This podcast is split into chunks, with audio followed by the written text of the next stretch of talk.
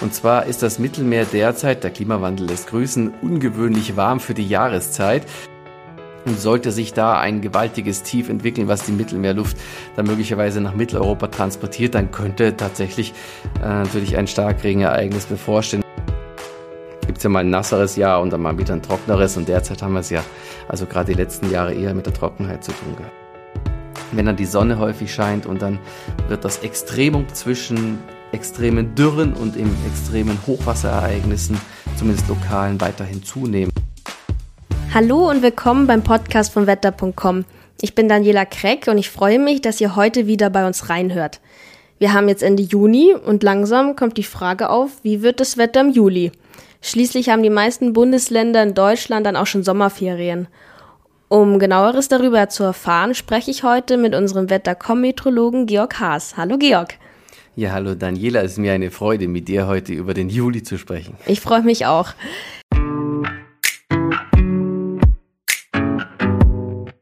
Heute spreche ich mit Georg darüber, wie das Wetter im Juli wird, ob wir uns erneut auf extrem schwüle Tage oder angenehme Sommertage freuen dürfen. Außerdem blicken wir auch kurz aufs Jahr 2021 und was für eine Wetterlage die schlimme Flutkatastrophe im Ahrtal ausgelöst hat. Dabei stellt sich auch die Frage, ob uns sowas wieder passieren könnte und wie der Juli in 20 Jahren mal aussehen wird.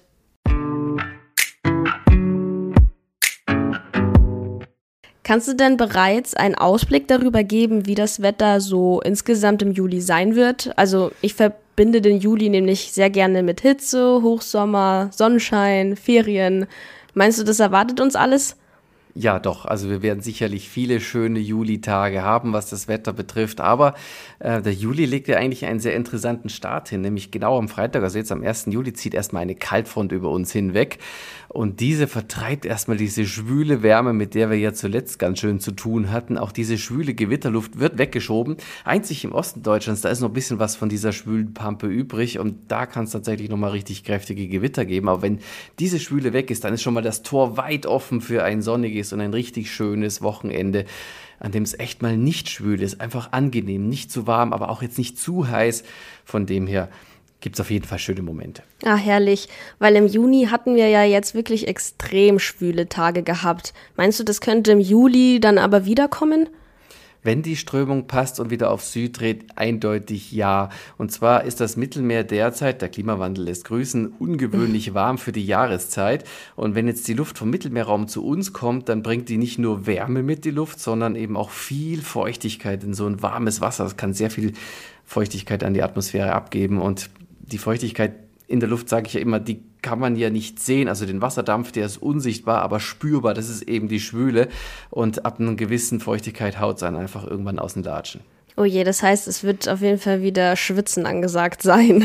Schwitzen wird angesagt sein, aber ob das tatsächlich so extrem wird, also was eigentlich sehr schön ist, ist, dass es kommende Woche tatsächlich dann erstmal ja auch wieder so ein Aufsteigen gibt der Temperaturen in ein angenehmes Niveau, aber dann gerade zum Wochenstart haben wir dann gerade im Süden Deutschlands nochmal relativ hohe Temperaturen, auch nochmal schwüle Luft, auch nochmal die Gefahr von Unwettern. Mhm. Und dann mit der nächsten Kaltfront in der nächsten Woche, in der nächsten Woche wird dann diese Schwüle schon wieder weggeputzt. Und dann könnte es wahrscheinlich den Rest der Woche sehr angenehm sein bei eben nicht zu schwül, nicht zu hohen Temperaturen. Und hinten raus, ja, da sind die Modelle noch sehr unentschieden. Ah ja, ja, das wollte ich gerade sagen. Für die Langzeitprognosen schaut ihr euch ja gerne das europäische Wettermodell, das ECMWF und das amerikanische Wettermodell NOAA an. Sind diese sich bei der Juli-Prognose schon einig oder was sagen die aus gerade? Ja, was die Modellauswahl von mir betrifft, bist du sehr gut informiert. Ja, klar. Und ähm, jeder, der mich so ein bisschen kennt hier in der Redaktion, weiß, das ECMF-Modell ist so dass das Modell meiner Wahl, gerade in der Mittelfrist, weil ich persönlich zumindest damit relativ gute Erfahrungen gemacht habe. Wobei man muss solche Langfristprognosen natürlich immer mit großer Vorsicht genießen, weil gerade bei so Gewitterlagen, bei so Schauerlagen kann sich da ja relativ schnell auch mal ein bisschen was an ändern. Aber das ECMF-Modell, um mal konkret drauf zu gehen, das zeigt jetzt für den gesamten Juli keine positive positive Temperaturabweichung, aber auch keine negative. Eigentlich einen komplett normalen Juli, was die Temperatur betrifft, während das amerikanische NOAA-Modell einen anderen Kurs fährt. Das ist deutlich zu warm für die Jahreszeit, etwa ein, zwei Grad über den ganzen Monat gemittelt. Und vom Niederschlag her sind auch große Unterschiede. Das ECMWF-Modell sieht den Norden mittendrin in einen sehr nassen Monat, während, und das wäre natürlich super, gerade im Hinblick auf die Dürre, gerade im Osten, sieht das äh, amerikanische NOAA-Modell den Osten Deutschlands mit viel Regen, hoffentlich nicht zu viel, das kann ja eventuell sogar ein anderes Extrem dann wieder ausarten. Also von dem her gibt es da ganz unterschiedliche Modellansätze und das ist immer ein ganz großer Anlass, ähm, als Meteorologe dann zu sehen, oh, hier befinden wir uns mitten im Rendezvous mit den Grenzen der Vorhersagbarkeit und da sollte man lieber vorsichtig rangehen. Ja, da bin ich gespannt. Äh, du hast ja gerade auch Regen genannt. Da musste ich jetzt gerade an den Juli letztes Jahr denken. Da fand im Ahrtal ja die schlimme Flutkatastrophe statt, bei der auch viele Menschen gestorben sind. Glaubst du, dass uns erneut im Juli so eine heftige Unwetterkatastrophe treffen könnte? Ja, ich hoffe selbstverständlich nicht. Und ähm, ja. das waren ja unfassbar schlimme Bilder, die da letztes Jahr ähm, durch die Medien gegangen sind und dieses entsetzliche Leid der Menschen und die Zerstörung. Und ähm, das Ganze war ja damals auch geschuldet den sehr hohen Temperaturen von Nordsee, allen voran Ostsee. Die war kurz vor der Ahrtal-Katastrophe etwa fünf Grad wärmer als normal und dementsprechend konnte die Ostsee unglaublich viel Wasserdampf an die Luft abgeben und es gab Taupunktstemperaturen in Hamburg. Ich sage das jetzt einfach mal so von 20 Grad und mehr. Das heißt, man musste die Luft in Hamburg nur auf 20 Grad abkühlen, damit der Wasserdampf kondensiert. Das heißt, es ist eine extrem hohe Luftfeuchtigkeit, eine extreme Schwüle. Und das ist eben, wenn dann so ein Tief ankommt, wie das letztes Jahr passiert ist, dann der ideale Nährboden für katastrophale Niederschläge und gerade in Staulagen, äh, da ist dann eben dann die Hölle los. Und derzeit haben wir eben als Hotspot das Mittelmeer und sollte sich da ein gewaltiges Tief entwickeln, was die Mittelmeerluft dann möglicherweise nach Mitteleuropa transportiert, dann könnte tatsächlich äh, natürlich ein Starkregenereignis bevorstehen. Aber das ist jetzt reine Spekulation. Was jetzt wirklich äh, passiert dann äh, Mitte Juli oder in der zweiten Monatshälfte, das ist ähm, noch offen und da werden wir uns die nächste Zeit natürlich immer mehr rantasten. Ja, war das letztes Jahr ähm, vorhersehbar, dass es auch so schlimm kommen sollte? Also die Warnungen vor der Katastrophe, also die kurzfristigen, die waren gut von aus meteorologischer Sicht, mhm. also die Einordnung, dass da so viel Niederschlag fällt. Ich persönlich war davon überrascht, dass diese Niederschlagsmengen eine dermaßen große Katastrophe anrichten können. Und das zeigt eben, dass, äh, also dafür bin ich zu wenig Geologe, um einzuschätzen, wie, welche Wassermassen, welche Auswirkungen regional haben. Aber an so einer Stelle sieht man eben, dass es ganz wichtig ist, die Zusammenarbeit von Meteorologe, Hydrologe und Geologe. Ja, da, da, da fließen auf jeden Fall mehrere Faktoren mit rein. Ähm, würdest du auch sagen, dass das dann der außergewöhnlichste Juli war, den wir je hatten? Also ich fand den äh, letztes Jahr, was die Flutkatastrophe betrifft, gerade in den Katastrophenregionen natürlich ein, ein, ein historischer Katastrophenmonat. Aber 2019. Juli mit den Temperaturrekorden mhm. in Nordrhein-Westfalen, der hat natürlich auch eine unfassbare Marke gesetzt, wo man im letzten Jahrhundert nicht unbedingt erwartet hat, dass man das jetzt so direkt mal erreicht.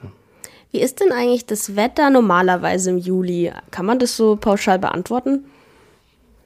Ja, äh, wir haben ja auf Wettercom diese wunderbaren Klimatabellen. Also mhm. auf Wettercom-Seite gehen Klimatabelle nachfragen und da steht zum Beispiel für Hamburg ein durchschnittliches Juli-Minimum von 12 Grad, eigentlich sehr angenehm, und ein durchschnittliches Juli-Maximum plus 21 Grad. Das ist also eine normale Höchsttemperatur historisch gesehen vielleicht ein bisschen zu kühl zum Baden, aber ansonsten ja nicht unangenehm. Aber es äh, gibt ja nicht nur Hamburg in Deutschland, sondern ganz viele andere Regionen, andere Städte und dafür gibt es eben auch eine ganz, ganz große Anzahl an Klimatabellen auf unserer Webseite und da kann man sich dann tatsächlich reichhaltig informieren. Zum Beispiel habe ich heute gelernt, dass im Juli ähm, knapp sieben Sonnenstunden in Hamburg normal sind und 82 Liter Regenwasser pro Quadratmeter auf den ganzen Monat verteilt, wobei das gerade im Sommer mit den Schauern und Gewittern natürlich dann immer so ein bisschen ungleich verteilt Stimmt. ist. Mhm. Gibt es ja mal ein nasseres Jahr und dann mal wieder ein trockeneres. Und derzeit haben wir es ja, also gerade die letzten Jahre eher mit der Trockenheit zu tun gehabt. Ja, wie hat sich denn eigentlich das Wetter im Juli in den letzten Jahren verändert? Also würdest du sagen, ist es jetzt immer trockener geworden?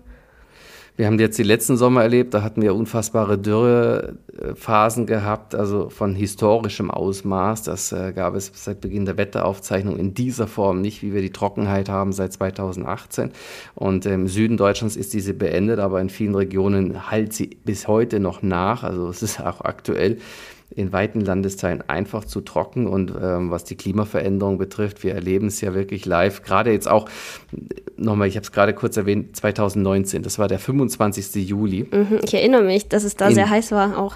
In Duisburg und Tönnisforst Temperatur Deutschlandrekord aufgestellt, 41,2 Grad. Also da hat sicherlich niemand gefroren und da sind sicherlich auch viele äh, nochmal äh, vielleicht auch ein bisschen wachgerüttelt worden, dass wir uns in einer Phase befinden, in der sich das Klima wandelt.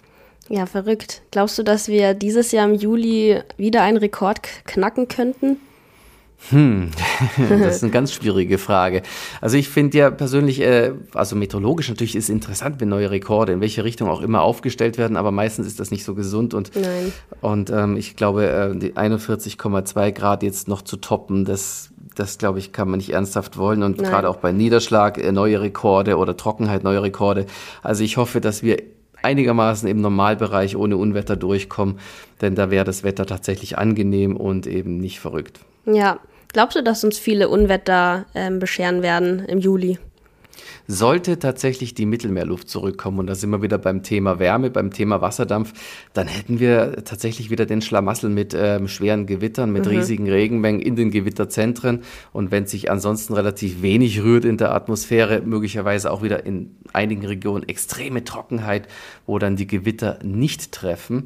Und das steht und fällt äh, das Sommerwetter ja letzten Endes ähm, eigentlich immer mit der Temperatur und als direkte Nebenwirkung mit der Feuchtigkeit, denn eine wärmere Erdatmosphäre kann mehr Wasserdampf aufnehmen und abregnen. Also dementsprechend auch in Zeiten jetzt des Klimawandels haben die Sommergewitter dann einfach mehr Power, auch mehr Potenzial, äh, Regionen unter Wasser zu setzen und Hoffentlich gibt es nicht wieder Gewitterkatastrophen, aber das Potenzial, das ist ganz eindeutig da. Mm, ja, der Klimawandel spielt da eine große Rolle. Wie glaubst du, wird denn der Juli so in 20 Jahren aussehen? Also es ist, glaube ich, eine Binsenweisheit jetzt äh, anzusetzen, dass, äh, der, dass die Sommer in der Zukunft im Durchschnitt noch wärmer werden. Also da, glaube ich, ähm, traue ich, also ich glaube, traue da der Wissenschaft 100 Prozent. Die ja. steht da auf einem ganz klar soliden Fundament. Also daran gibt es keinen Zweifel, dass, dass die Klimaentwicklung nur eine Richtung kennt, nämlich es wird wärmer, weil wir weiterhin äh, reichlich oder viel zu viel Kohlendioxid emittieren. Und ähm, dementsprechend, also die Sommer werden wärmer in Zukunft und damit steigt auch das Potenzial für Unwetter weiter an. Denn wenn die Temperatur sich um nur ein Grad erhöht, passen sieben Prozent mehr Wasserdampf in die Luft.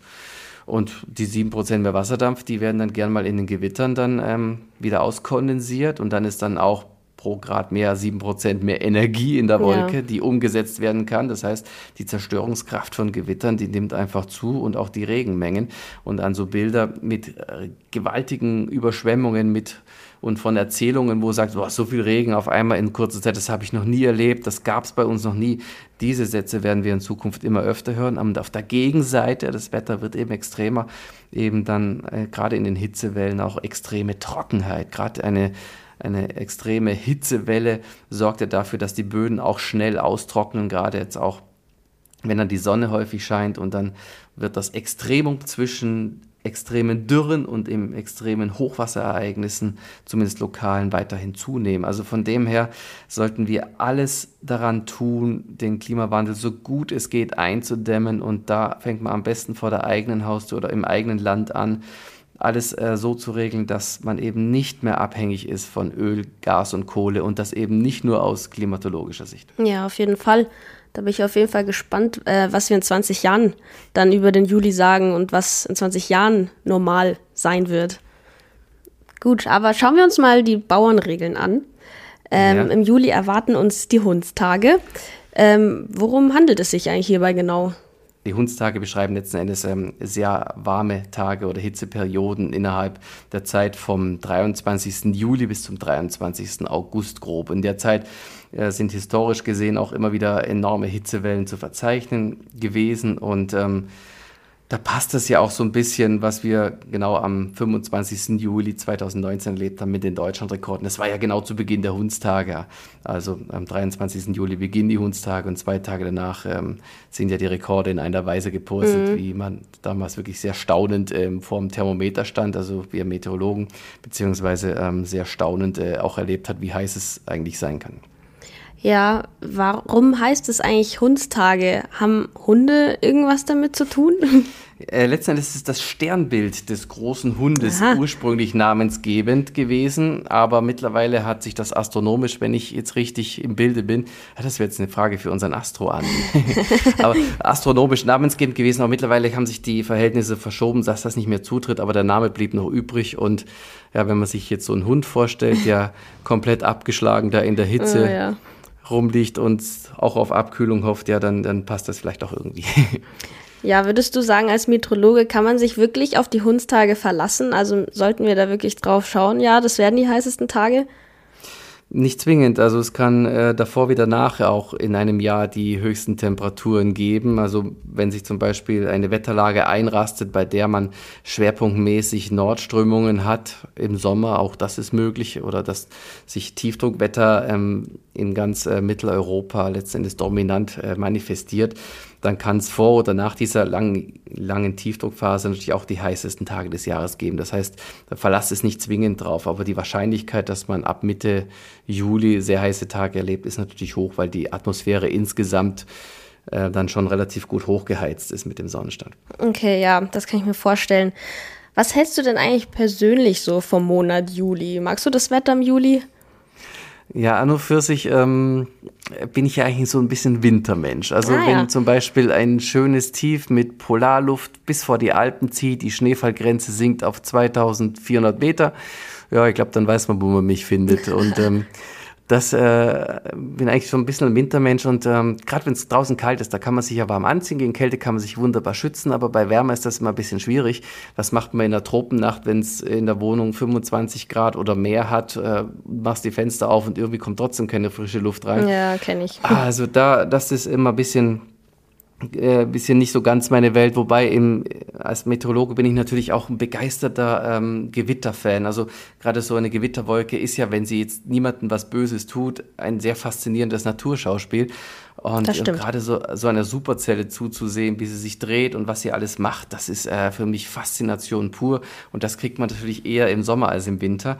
Von dem her hatte jede Jahreszeit irgendwie seine interessanten Seiten. Aber so, wenn ich es mir aussuchen könnte, würde ich mich jetzt über Schnee freuen. Aber ich glaube, das werden wir nicht hinkriegen jetzt in den nächsten Wochen. nee, das heißt, die Monate so Dezember, Januar sind dir dann lieber?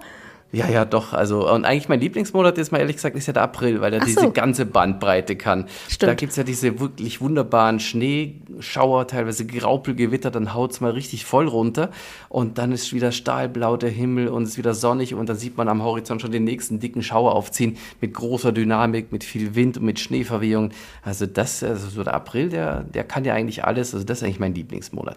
Stimmt, der, der April macht, was er will. Also der ist auch sehr unberechenbar, genau. finde ich. Die, die, die sprichwörtliche Willenskraft äh, des Aprils, das ist etwas, was ich sehr schätze an diesem Monat. Also wenn es jetzt nach meiner Nase ging, könnte das ganze Jahr April sein. Alles klar. Ja, dann äh, dauert aber noch ein bisschen, bis wir wieder April haben. ja, wir müssen uns ein wenig gedulden. Genau. Ja, dann habe ich äh, noch eine kurze Frage an unsere ZuhörerInnen. Freut ihr euch schon auf den Juli und habt ihr schon irgendwelche Urlaubspläne? Schreibt uns das gerne unter unserem aktuellen Post zum Podcast auf Instagram. Dann können wir uns vielleicht auch etwas inspirieren lassen. Georg, hast du denn irgendwelche Urlaubspläne im Juli? Ja, ich werde wahrscheinlich auch äh, im Juli irgendwann mal die Seele baumeln lassen, mhm. in den Alpen sein und ah, ja. ähm, dann wahrscheinlich irgendwann mal wenn es tatsächlich mal einen Kaltlufteinbruch gibt, dann rauf auf den Berg gehen und dann mache ich für Instagram ein schönes Schneevideo. das klingt sehr gut. Ähm, ja, dann sind wir schon am Ende angekommen. Danke für deine Zeit, Georg. Ja, doch sehr gerne, Daniela. Ich bin gespannt, äh, wie der Juli so wird. Ähm, und dann hören wir uns ganz sicher bei der nächsten Podcast-Folge. Vielen Dank. Bis dann, Georg. Tschüss.